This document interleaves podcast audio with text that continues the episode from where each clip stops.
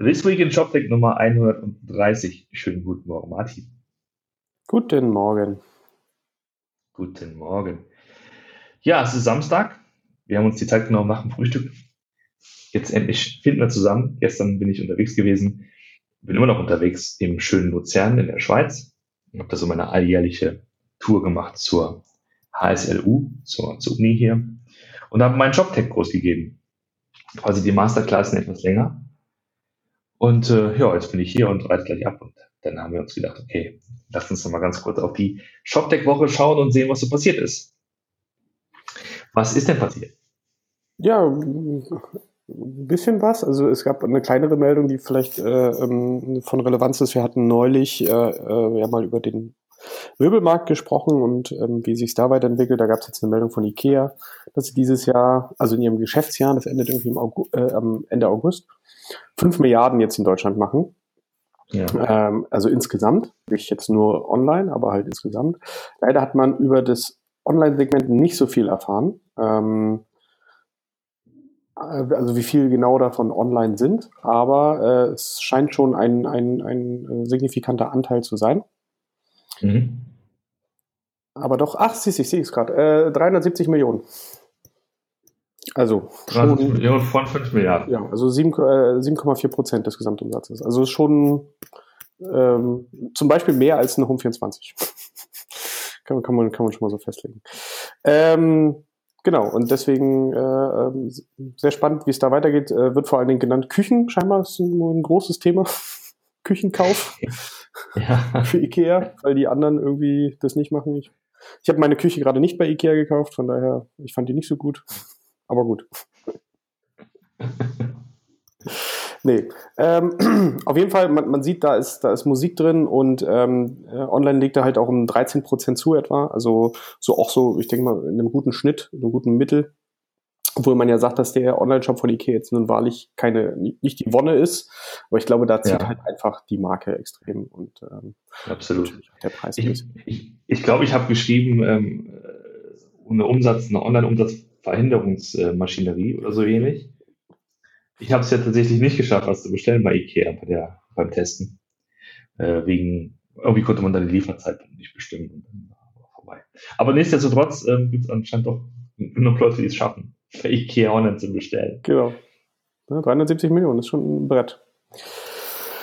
Genau. Und das zu Ikea. Dann gab es noch eine kleine Meldung, dass äh, Mustang, der ja, Jeans, Klamottenladen Laden, ähm, sich einen neuen Online-Shop gegönnt hat.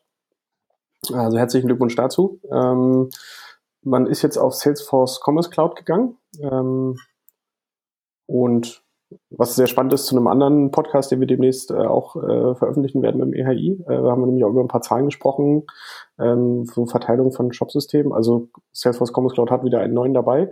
Ich denke mal, die werden es auch relativ locker reinschaffen in die äh, in das Ranking da. Ähm, sonst äh, mit TradeByte viel dahinter gemacht wohl und äh, ja, man kann jetzt halt auch schön Mustang Jeans kaufen. Online. Genau. Das ist vielleicht eine Idee, dass wir vielleicht äh, in einer nächsten Folge mal uns mehr so mit dem Thema Mode behandeln, äh, beschäftigen. Vielleicht ein ganz guter Aufhänger, um mal reinzuschauen, wie überhaupt das aktuell aussieht, wie sich der Modemarkt darstellt. Ja. Technologisch gesehen. Ist vielleicht mal eine gute, gute Inspiration. Ja, aber diese Woche war nicht eigentlich Modewoche, sondern diese Woche war Technologie-Elektronik-Woche. Wir haben uns nämlich ähm, in unserer äh, Tech-Analyse-Reihe diesmal Media Saturn angeschaut und äh, ja mal, mal uns genauer betrachtet, was da eigentlich online so passiert. Genau. Und ähm, das war schon eine interessante Geschichte, weil ja grundsätzlich mal, also aktuell Media Saturn ja in der, in der Presse sowieso ist, ne? also konnte man ja überall nachlesen, angefangen von einer Nacht- und Nebelaktion, wo dann der Vorstand entlassen wurde, bis hin zu einer neuen Gewinnwarnung, geht es sozusagen dem Unternehmen gerade nicht so äh, prickelnd. Ja, also äh, vielleicht ein bisschen hinten angefangen. Also ähm, die Kollegen, ist ja inzwischen äh, Seconomy heißen die. Die haben sich, äh, ich glaube, vor anderthalb Jahren äh, von der Metro abgespalten, äh, weil man einfach gesagt hat, man diese, diese Synergieeffekte in dieser Metro-Holding mit Real und Metro Cash and Carry und Media Saturn, die sind halt gar nicht so groß. Ähm, deswegen äh, hat es an der Börse dann viel mehr Wert, wenn man das aufteilt. Gut, okay. Ähm, hat man halt gemacht es gibt jetzt, es gab auch immer noch über Kreuz Beteiligung, das heißt Metro, also die neue Metro AG war dann an C-Economy beteiligt und, und halt vice versa. Und äh, dementsprechend hat man sich dann so ein bisschen emanzipiert. Man hat natürlich immer noch dieses Problem äh, mit den Minderheitsaktionären im Mediasaturn, weil man muss sich das ja so vorstellen, C-Economy ist halt diese ähm, Holding, die an der Börse gehalten ist und äh, die wiederum hält nur 78 Prozent an Mediasaturn an diesem an diesem großen Konglomerat, was eigentlich auch das, sag ich mal so, das größte, äh, die größte Beteiligung dieser Holding ist. Und das wird ja eigentlich auch immer gleichgesetzt, äh, dass das so ist. Aber da hatte man halt diesen netten äh, alten Gründer, Herrn Kellerhals, der sich da auch immer viel mokiert hat und viel aufgeregt hat. Und äh, den wollte man auch mit dieser Abspaltung so ein bisschen äh, ruhig stellen und ein bisschen Wind aus den Segeln nehmen, um auch nicht diesen ganzen Konzern so mit, mit in Mitleidenschaft äh, zu ziehen. Ähm, der ist jetzt, ich glaube, Anfang des Jahres oder Ende letzten Jahres ist der auch gestorben, der Herr Kellerhals. Mhm. Ähm, das heißt, da ist inzwischen die Familie am Ruder, versucht das auch so ein bisschen jetzt, jetzt alles aufzulösen. Nichtsdestotrotz, ähm, äh, wie gesagt, Economy, Media Saturn, größtes Asset und äh, seit einigen Jahren eher so auf einem, sag ich mal, stabilen Ast. Wenn man sich die Umsätze anguckt, also man hat eigentlich in den letzten fünf, ja, vier, fünf Jahren hat man sich so immer in einem Bereich von um die 21, 22 Milliarden bewegt. Ja? Also man war im Gesamtumsatz immer relativ stabil, hat aber äh, einen steigenden Online-Umsatz gehabt. Also die sind teilweise sehr, sehr gut gewachsen.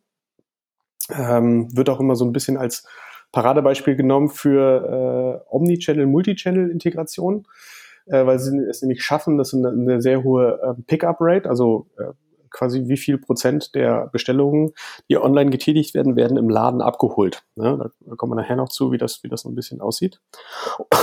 Entschuldigung. Und ähm, haben, äh, hatten halt jetzt in diesem Geschäftsjahr einigen Gegenwind, einige Probleme, mit denen sie zu kämpfen hatten.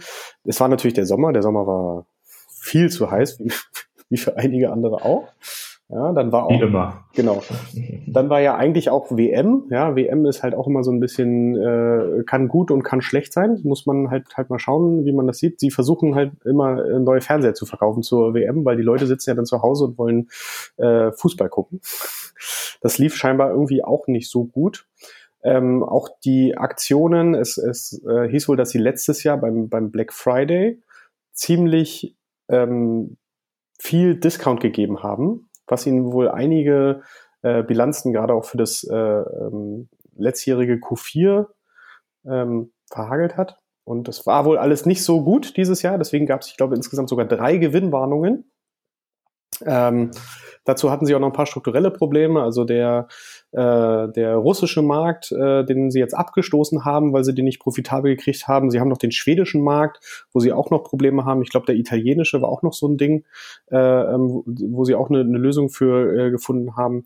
Dann haben sie sich noch beteiligt an einem großen äh, französischen äh, Händler, also wirklich klassischen auch äh, ähm, Brick-and-Mortar-Händler das jetzt aber scheinbar auch nicht so gut funktioniert. Sie haben das versucht, alles mit einer riesengroßen Einkaufsallianz, also sie wollten halt eine Einkaufsallianz gründen, auf der man dann europäisch äh, nochmal mehr rausschlagen kann bei den, äh, bei den Herstellern mit besseren Konditionen. Das scheint auch nicht alles so zu Also sie haben irgendwie viel angefangen und das mhm. hat äh, deutlich mehr nicht funktioniert als funktioniert. Jetzt hat man sich auch äh, Mitte des Jahres mit der Freenet AG noch einen neuen Ankerinvestor reingeholt. Die haben halt über eine Kapitalerhöhung knapp zehn Prozent äh, sich reingeholt. Äh, was jetzt mich persönlich nicht überrascht hat, ich habe ja auch mal äh, kleiner Disclaimer, man Weilchen für die Freenet AG gearbeitet. Media Saturn ist wirklich der einer der Haupttreiber für den Umsatz der Freenet AG, weil die sitzen quasi mit ihrer Mobilcom Debitel Tochter in jedem einzelnen äh, Laden da drin und verkaufen Handyverträge. So. Mhm. Und das, ähm, ja, äh, das ist für die halt ein sehr, sehr großer Batzen ihres, ihres Umsatzes. Deswegen war das jetzt auch nicht verwunderlich, dass sie sich da so ein bisschen mehr strategisch positionieren und dort auch äh, äh, ein bisschen ähm, ja, mehr, mehr ähm, Einfluss sich sichern wollten, einfach damit auch dieser, dieser Kanal für sie stetig offen bleibt, sage ich mal so. Mhm. Ja, und dann, wie du gemeintest, dann gab's halt so eine Aufsichtsratssitzung und dann war von heute auf morgen der CEO weg. Der CFO macht auch nur noch äh, so lange wie er muss, nämlich bis, bis sie jemand anders finden. Und äh, die Zahlen gab's jetzt auch diese Woche ähm, insgesamt jetzt in diesem äh, Q4 des Geschäftsjahres. Also die, bei denen läuft auch das Geschäftsjahr immer von, ich glaube, von Ende, nee, von Anfang Oktober bis Ende September. Ähm, die machen das ähnlich wie zum Beispiel auch die Douglas. Die sagen halt, okay, das Q4 des Jahres ist immer ihr stärkstes Jahr, also soll das das Q1 ihres Geschäftsjahres sein. Also so, um das ein bisschen zu verdeutlichen. Ähm, und da haben sie jetzt wohl in dem Q4 des Geschäftsjahres, also quasi eigentlich Q3 2018, auch nochmal 4% an Umsatz verloren. Also tut auch richtig weh so langsam. Und ähm, ja, mit Gewinnwarnung und ich glaube insgesamt auf das Jahr mit minus zwei Prozent rausgegangen. Und dann haben sie natürlich auch noch Pech mit den Währungskurs äh, oder äh, ja, Währungskurseffekten, Wechselkurseffekten. Ähm, da gab es auch ein bisschen, was sie da verloren haben dieses Jahr. Also wie gesagt, ein bisschen Pech gehabt, er ist kein Glück und dann kann man noch Pech dazu. genau. Was die Online-Historie angeht, also klar ist, dass natürlich Mediamarkt und so, äh, beide auch Saturn äh, klassische äh, Stationäre sind. Saturn seit den 60ern, der erste Mediamarkt war äh, Ende der 70er, wurde eröffnet. Und dann hat man diese Doppelmarkenstrategie dann gefahren, oder fährt sie halt immer noch. Ne? Mittlerweile ist ja das alles sehr ähnlich. Ich, der einzige Differenzierungspunkt ist eben, dass die, die Mediamärkte wahrscheinlich eher mehr auf grüne Wiese sind und die Saturnmärkte eher innenstädtisch. Das ist, glaube so der, der größte, der größte Unterschied strategisch gesehen. Ähm, online hat man es mal probiert, also Mediamarkt hat mal 2005 was gestartet mit mediaonline.de, da konnte man so ein bisschen schon was bestellen. Das war vier Jahre später als Notebooks billiger zum Beispiel, also nicht ganz so früh, aber immerhin 2.5 ist ja schon mal eine Ansage. Das hat man aber zwei Jahre später wieder sein lassen. Das ist ganz bemerkenswert. Also scheinbar äh, hat man sich, weiß nicht, hatte man Mut vor der eigenen Courage oder es gab andere Gründe. Jedenfalls hatte man erstmal das Thema online begraben. Ähm, zwischenzeitlich hat dann ein ehemaliger Mediamarktmanager Red Kuhn gegründet und war damit ziemlich erfolgreich. Also auch wirklich äh, so ne, Elektronik-Discounter online, Pure Player. Und dann hat sich sozusagen später wieder Mediasaturn mit Kuhn wieder einverleibt, tatsächlich. Und den, den gibt's nicht mehr, den, den Shop tatsächlich. Und der neue Online-Shop von Media Markt gibt's, den gibt's seit 2010. Und damals, äh, da hatte ich noch, da hat noch diesen E-Com-Punk-Blog, habe ich ein bisschen geschrieben. Das war damals ein sehr, sehr äh, ein Launch, der seinerzeit total belächelt wurde. Ich kann mich noch erinnern, also in der ganzen, in der ganzen Blogosphäre, in, im, im Blätterwald sozusagen, hat man das nur belächelt. Kleines Portfolio, ein sehr, sehr, ich sag mal, dürftig ausgestatteter Webshop. Und man hat eigentlich gar nicht gedacht, dass okay, dass sozusagen, dass man es ernst meint von Media, also von Mediamarkt-Seite in der Stelle, an der Stelle. Das hat sich ja mittlerweile ähm, tatsächlich gut entwickelt und Media Saturn ist ja eigentlich ähm, allen voran ähm, durch diese Initiativen mit, mit Martin, Martin Wills, der, der, der neue Chief Innovation Officer, der auch äh, sowas vorantreibt wie den Retail Tech Hub zum Beispiel, ähm, hatte man zumindest in den letzten Monaten, letzten halben oder Jahr das Gefühl, okay, sie haben zumindest begriffen, ja, also, dass sie das tun müssen. Lass mich noch mal ganz kurz äh, in, die, in die Historie gehen, ähm, weil ich glaube, dass das äh, spannend ist zu verstehen, wieso das zum Beispiel 2005 ähm, auch gescheitert ist und wieso es dann auch 2010 ist, dieses, dieses kleine Setup gab. Ähm, es, ist, es gibt hier ein relativ besonderes ähm, Kon Konstrukt äh, für viele der Märkte. Es ist nämlich so, dass diese Märkte nicht hundertprozentige Töchter sind ähm, der quasi der Zentrale, sondern dass die Marktleiter zumeist ein Minderheitsgesellschafter, also jeder Markt ist halt eine eigene GmbH und ähm, die Marktleiter sind im Normalfall, also gerade bei den älteren äh, äh, Märkten noch, Minderheitsgesellschafter. Und das heißt, sie haben sich äh, über dieses Konstrukt auch ein paar Rechte äh, sichern lassen, zum Beispiel, dass sie sowas wie Preishoheit und Sortimentshoheit äh, in gewissen Bereichen halt haben. Und ähm, als es halt 2005 diesen, diesen äh, Shop gab und dann es auf einmal äh, darum ging, dass Umsätze halt aus den Märkten abfließen sollten in die Zentrale, da haben sich natürlich die Marktleiter sagen wir mal, sehr pikiert gefühlt, ja, weil es war ja eigentlich ihr Markt und es ist ja auch ihr persönlicher, wirklich Einsatz, der dahinter steht, ihr persönliches Geld. Und das führte dann halt dazu, dass es ähm, ja, ähm, dass da es auch sehr viel Widerstand gab, äh, was dann letztendlich dazu führte, dass man sagt, das bringt, das bringt so alles nichts, wir müssen da ein anderes Konstrukt für finden und hat das dann erstmal auf Eis gelegt, 2010, dann wieder neu gestartet, dann versucht das halt äh, ähm, so irgendwie in einen, ähm, ja, in einen Modus operandi zu bekommen, wo die Marktleiter oder die, wo dann halt auch teilweise der Umsatz auf die Märkte umverteilt wird. Das versucht man ja heute noch mit diesen Pick-up-Rates, also dass man halt diesen, diesen, diese Abholung im Markt sehr pusht. Äh, weil ich gehe auch davon aus, dass die Märkte dann halt anteilig äh, was vom Umsatz dann bekommen, der dann darüber läuft. Und jetzt hat man halt jetzt sowas gefunden, wo man, wo auch halt die Marktleiter sagen, okay, damit können wir leben. Und jetzt wahrscheinlich ist dann diese, diese Übermacht aus dem Online auch schon so rabiat, dass man jetzt nicht mehr Nein sagen konnte. Die Frage ist halt, ob es natürlich nicht eigentlich fünf bis zehn Jahre alles zu spät ist. Die kann man ja mal stellen. Genau. Aber es ist natürlich eine, eine interessante Konstellation. Äh, ich glaube, Mediamarkt, äh, ja, also beide Marken werden jetzt zentral aus Ingolstadt gesteuert aber wenn du halt einen gut äh, laufenden Saturnmarkt irgendwie in der Hamburger Innenstadt hast, dann hast du wenig Gründe eigentlich, ähm, dich so wirklich sehr mit dem Thema Online zu beschäftigen. Also, ne, also zumindest die Incentivierung äh, ist ja auch verständlich der auf Seiten der, der Kaufleute. Ja, wenn, wenn, wenn du den, den Laden voll hast und wenn dann sowas passiert wie, ich habe es kurz angesprochen, dann bist du in der Presse mit sowas wie Paul, der, äh, der Einkaufsroboter, der Beratungsroboter, der durch den Markt fährt und äh, dir Dinge empfiehlt ja, dann gibt's ja, wenn du so eine stationäre DNA hast und stationärer äh, Händler bist, doch Händler. Ja, eigentlich schon. Also je nachdem, also wenn man diese Perspektive einnimmt, dann kann man schon das auch verstehen, warum ähm, da nicht unbedingt die Motivation war, signifikanter Umsatz abzugeben und äh, das Ja, man ist ja auch vor allen Dingen bis, äh, sage ich mal, Anfang der 2010er immer noch sehr gut und stetig gewachsen mit seinen sieben, acht, ja. teilweise zehn Prozent per annum ohne große Online-Initiativen.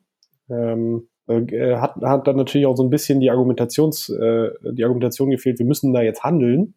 Aber dann irgendwann, als natürlich äh, es schon so groß wurde, dass man an Amazon nicht mehr vorbeiging oder kam, ähm, da war es dann, wie gesagt, eigentlich schon fast zu spät, darauf zu reagieren. Und ich bin auch der Meinung, dass heute alles, also viel, was heute Umsatz über diese ähm, über die Online-Shops geht, dass das eigentlich primär markengetrieben ist. Also dass diese Marken Mediamarkt und Saturn halt noch sehr stark wirken und äh, dort äh, viele Leute aktivieren sich das äh, damit auseinanderzusetzen, weil das auch so eine Vertrauenssache ist. Ja, man, man kennt das, man weiß, man weiß auch, wo man hingehen kann. Ich glaube, das ist bei vielen auch immer noch so ein, so ein Faktor, dass man sagt, okay, wenn irgendwas kaputt ist, also ich muss jetzt mal immer so an meine Eltern denken zum Beispiel, die sagen halt dann, ja, wenn das dann kaputt ist, mhm. dann kann ich da hingehen und dann kann ich da, da halt einen durch den Kakao ziehen. Das geht halt so durchs Telefon oder durch E-Mail nicht.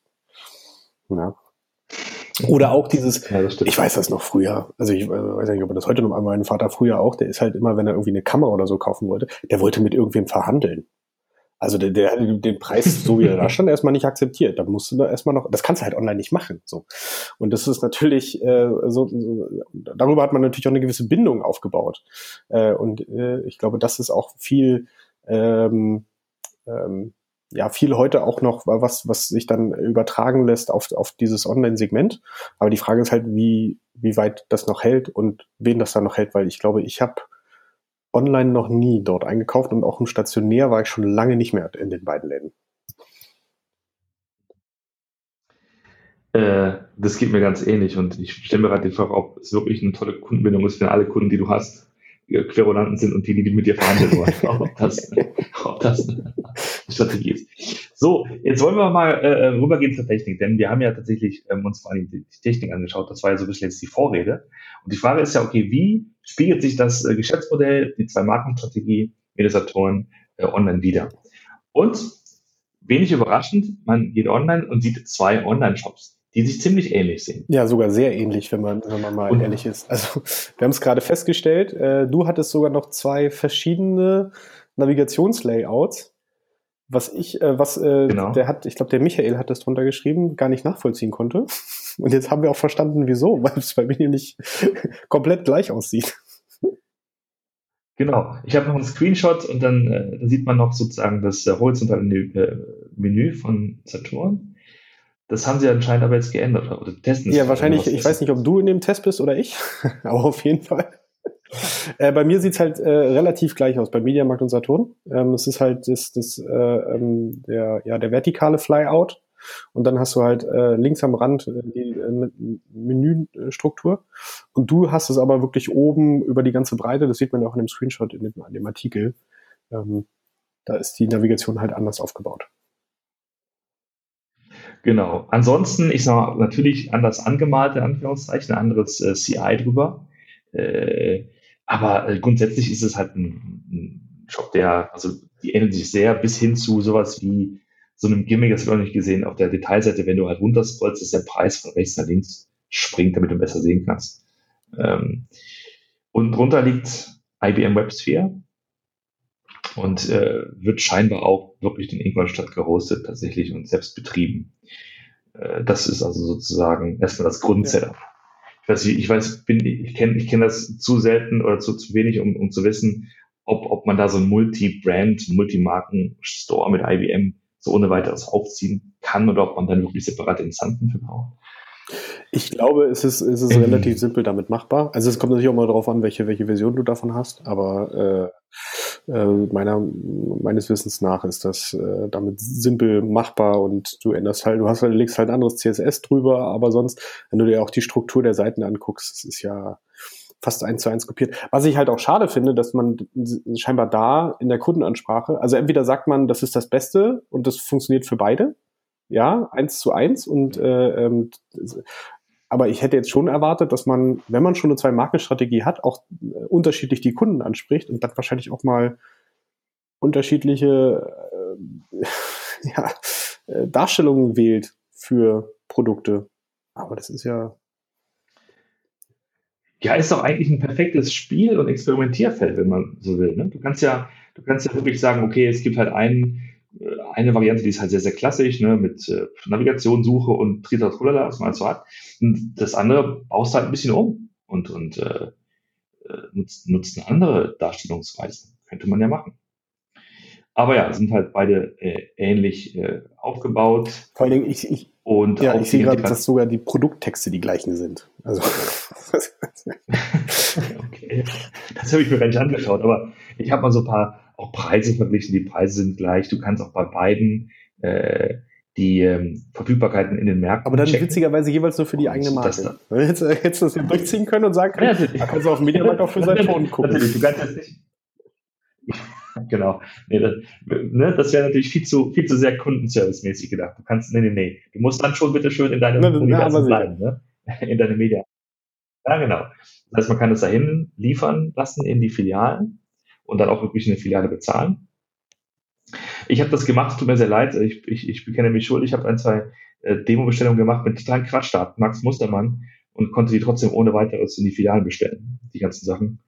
Ähm, also wenn da jetzt Stress entstanden ist, tut mir leid, das musste ich einfach mal probieren, weil es gab einfach keine Adressprüfung, kein gar nichts und konnte einfach so bestellen. Genau. Ja, mobil ist es auch, klar, äh, muss man, glaube ich, gar nicht drüber reden. Es ist responsive und es ist auch noch, glaube ich, sieht aus wie ein separates Stylesheet für Mobile. Jedenfalls sieht ähm, die Seite, wenn du sie auf dem Smartphone aufguckst, anders aus, als wenn du sie äh, im Browser auf dem Desktop hm. klein schiebst. Also da scheint man noch was anderes also zu nicht, machen. Nicht responsive, genau. sondern adaptiv irgendwie. Genau, in dem Fall noch adaptiv dazu.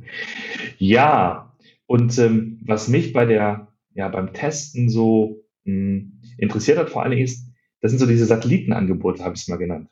Also es gibt in der Tat eine Reihe von, ich sag mal, Seiten, die so aussehen wie äh, die Hauptseiten, aber die andere Dinge tun und die auch scheinbar andere Technologie äh, im Hintergrund haben. Zum Beispiel die Tarifwelten ähm, bei beiden, also wo man sich Handys und, und Tablets mit entsprechenden Tarifen kaufen kann. Das läuft auf einer separaten Subdomain und wird auch, glaube ich, von einer anderen Firma angeboten und einer anderen Technologie ja. dahinter. Wahrscheinlich irgendeine White-Table-Lösung, mit der ja, man das, das dann ist, macht. Ähm, die die Firma Saleskonto, also du nennst sie S-Con, ich kenne sie noch unter Saleskonto. Sie war nämlich auch schon äh, Mitte der 2000er ähm, schon aktiv.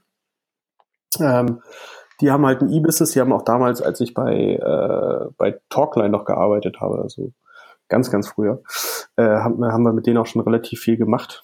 Und äh, die haben sich echt, echt groß geworden. Die kommen eigentlich aus dem klassischen ähm, ähm, äh, wie heißt das denn, Callcenter. Äh, Callcenter-Betrieb und haben sich dann aber irgendwann, also haben wirklich auch über Callcenter vertrieben und haben sich dann aber halt irgendwann breiter aufgestellt und haben dann auch äh, ähm, ja, äh, Online-Angebote dazu genommen. Und man sieht ja auch zum Beispiel diese Tariffeld, die hatte eben nicht nur äh, Mobilfunktarife, sondern auch Strom und Gas zum Beispiel. Ja, das habe ich gar nicht gecheckt, tatsächlich, ja, natürlich. Also, ja, also man, hat, man, man stellt ja, sich weit auf. Gas beim Mediamarkt, wir machen das, ne, alles sicher. Ja, genau. Hauptsache, ihr habt Spaß, beim Mediamarkt gibt's Gas. Wäre jetzt mein Slogan, aber das ist jetzt Slogan. Wir machen genau. Gas. Ähm, so, nee, okay. Tatsächlich, wir, wir geben Gas. Wir haben also, genau, also die Tarifwelten, die sind extern, aber auch sowas wie so Berater. Ich habe jetzt einen Notebook-Berater gefunden zum Beispiel, der läuft auch auf einer etwas anderen Domain und der sieht auch ein bisschen anders aus. Also auch da steht zu vermuten, dass es da separate Lösungen gibt, ähm, die man sozusagen neben das IBM irgendwie gestellt hat. Ja. Was ja an sich erstmal nichts Schlimmes ist, muss man ja dazu sagen, dass man ja durchaus, äh, ähm, dass es Sinn machen kann, spezifische Lösungen äh, äh, singulär anzubieten, ähm, was aber natürlich manchmal komisch ist, weil eigentlich sollte das nicht kein, kein großer Aufwand sein. Also das ist halt nichts, worüber man sich, wo man glaube ich, äh, das, die sind ja meistens einfach nur äh, Maschinen, die ein, äh, ein, einen Filterprozess für dich ein bisschen hübscher darstellen. sie leiten dich quasi durch deine Filter genau. durch, äh, mappen da vielleicht noch von, äh, weiß ich nicht, drei Personen Haushalt auf so und so viel Kilowattstunden oder solche Sachen. Aber ähm, eigentlich ist das ja, sollte das auch kein, kein großer Aufwand sein, sowas innerhalb der, der Websphere zu bauen. Ja, absolut. Ähm, und natürlich, was dazu kommt, wenn man diese, diese Silos, sag ich mal, äh, sich anschaut, du musst ja irgendwie dauernd versuchen, hin und her zu ja. äh, synchronisieren. So, du kannst ja diese Tarife bestellen. Ähm, also du kannst ja ganz normal ein Handy mit Tarif bestellen über die Tarifwelt und kommst ja quasi nie in diesen Hauptshop mehr rein, sondern bleibst ja auf dieser Subdomain. Die Frage ist halt, was passiert mit deinen Daten? Wirst du dann in Zukunft auch dann im Hauptshop angemeldet? Es gibt irgendwie dann noch ein Single Sign-On oder eben nicht. Und das sind ja gerade die spannenden Dinge, die ähm, dann immer passieren und die immer den Leuten dann äh, die, die grauen Haare wachsen lassen, die damit zu tun haben, intern technologisch gesehen. Ja. Und das muss man ja irgendwie handeln, dass du dir die ganzen separaten Systeme irgendwie dann noch wieder einigermaßen gut äh, zusammenführst. Ne? Ja, und ja, vor allen Dingen ist es dann ja auch schwierig, ist ja auch ein rechtliches Thema. Also wenn du bei dem einen kaufst und mit dem einen Vertrag machst, ist ja die Frage, darfst du dann überhaupt die äh, ähm, Vertragsdaten an den anderen überspielen? Das ist ja im Rahmen der DSGVO jetzt nicht unbedingt einfacher geworden. Stimmt. Ja, die Frage ist ja, ob dann, ob der Anbieter dann immer noch der gleiche ist. Also wenn du, also die Tarifwelt ist immer noch Mediamarkt, oder ist das schon allein, weil es auf einer Software naja, also, ist, ja. Nee. Ja, jedenfalls. Also es steht drin, sage ich mal, im Impressum, dass Inhalt, wer inhaltlich verantwortlich ist und wer quasi eigentlich der, ähm, mit dem du den Vertrag machst, und das scheint trotzdem Mediamarkt zu sein. Also es ist nicht ganz so einfach, glaube ich. Ja.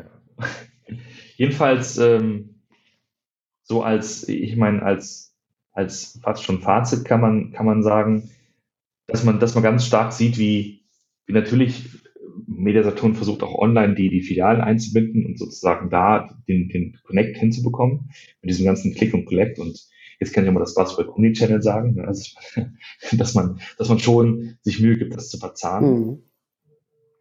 Aber sozusagen dann online so ein bisschen Profil verliert durch eine, durch zwei Marken, die dasselbe tun ähm, plus wahrscheinlich im Hintergrund ähm, Effizienz verlieren, weil sie diese ganzen, diese ganzen Software so mit diesen ganzen verschiedenen Systemen ähm, sich leisten müssen. Ja. ja und ähm, es halt, wäre halt auch mal äh, spannend zu erfahren, wie viele Systeme da eigentlich im, im Hintergrund werkeln, weil ähm, ich kann mir schon vorstellen, dass da dass sich da auch über die, die Zeit so ein bisschen was aufgebaut hat. Man hat ja auch den einen oder anderen Strategieschwenk noch zwischendurch gehabt mit Red Coon rein und dann, äh, also erst Red Coon gekauft, ja, und dann hat man ja auch, glaube ich, das Lager lange Zeit von Red Coon mitbenutzt und dann das wieder, äh, hat man jetzt ja auch eingestampft, das gibt ja Red Coon so nicht mehr, überführt das ja auch alles äh, inzwischen auf die äh, Mediamarkt-Adresse, glaube ich, wenn man auf Red Coon geht. Genau. Genau, genau, da steht auch jetzt mit drauf, ist vollständig in Mediamarkt integriert, steht da. Genau, weil die Redcoon GmbH, die ist nämlich auch in, in Liquidation. So, also, also man, man versucht da halt auch viele Sachen abzuwickeln, aber über das sicherlich über die Zeit auch ähm, viel entstanden, was man jetzt so im Nachhinein entweder weiter betreut oder auch Stück für Stück halt aufräumen muss, ähm, damit es halt doch noch beherrschbar bleibt. Ich weiß auch noch vor, ich glaube vor anderthalb Jahren war Media da hießen sie, glaube ich, noch Media Saturn IT Solutions oder so. Da waren sie auch einer der Hauptsponsoren auf der Code Talks. Haben natürlich auch aktiv, sehr aktiv für Leute geworben, weil sie natürlich wahrscheinlich auch dasselbe Problem haben wie alle, Leute zu finden. Und ich glaube, dann war halt auch der Hauptstandort in Ingolstadt, was weiß ich nicht. Also wenn du Audi-Fan bist, bestimmt auch toll ist, aber sonst weiß ich nicht, ob das so wieder, wieder sonst so die Verfügbarkeit von, von äh, ähm, äh, Entwicklern ist. Ich glaube, das ist, glaube ich, nicht so das Typische eines, eines, eines äh, Ingolstädters, dass er, äh, dass er Developer ist. Ohne, ohne jetzt jemandem zu nahe treten zu wollen, ja. ja, genau. genau. Das einfach, mal, einfach mal so ganz frech behaupten. Na, jedenfalls, das Schöne daran ist, dass, äh, dass vielleicht die Spekulation auch ein bisschen ein Ende hat, denn wir sind angesprochen worden von Mediatoren, ähm, mit jemandem zu sprechen, der, der sozusagen innen drin, drin steckt und die Prozesse besser kennt. Da freuen wir uns sehr drüber und sehr drauf, dass wir einfach auch mal so den Blick quasi in den Maschinenraum, ja. also von innen drin, äh, das wird auf jeden genau, Fall. Da wäre es auch mal ganz spannend, wirklich zu erfahren, wie das mit diesen ganzen Angeboten aussieht. Also wenn du dir mal nämlich, wenn du mal auf der äh, Startseite nach ganz unten gehst, hast du unglaublich viele Services, die halt angeboten werden. Es gibt den Club, es gibt äh, äh, den Fotodruck, der kommt von Fujifilm. Es gibt die Deutsche Technikberatung, äh, die ja quasi so ein, so ein Aufbau- und Erklärehilfe ist. Das ist ein Mediasaturn eigenes Unternehmen, aber das sind quasi auch Services, die oben drauf gesetzt werden. Es gibt, wie gesagt, diese Tarifwelt. Ähm, es gibt noch Juke. Juke ist ja so eine Art Spotify-Angebot, äh, ähm, äh, wo du natürlich auch über einen äh, festen, ähm, über einen Flatrate quasi Musik und Radio hören kannst. Äh, sie haben noch eine Kooperation mit Groover, wo du halt Produkte, vor allen Dingen auch Technikprodukte mieten kannst. Ja, und das ist halt alles implementiert in diese, in diese äh, Seite. Und es ist schon extrem spannend, wie das so alles so zusammenkommt, aber es, es, sieht halt auch, also wenn man, wenn man sich das mal anguckt, äh, von der Masse her, sieht es extrem komplex aus. Und da sind wir mal gespannt, ob da vielleicht ein paar, paar Insights gewinnen. Genau. Also das ist ja, das ist ja tatsächlich ähm, äh, auch grundsätzlich glaube ich, immer der, unser, unser Modus operandi, dass wir natürlich davon ausgehen, dass äh, die Dinge von hinten sozusagen viel noch komplexer aussehen, als wir sie von vorne sichtbar sind. Ne? Und äh, umso besser ist es halt, jemanden dann zu haben, der das auch nicht mal aufdröselt und das mal tatsächlich äh, äh, berichten kann. Genau. Gut, ähm, in diesem Sinne danken wir fürs Zuhören und dann hören wir uns nächste Woche Bis bald. wieder. Ciao. Bis dann. Tschüss.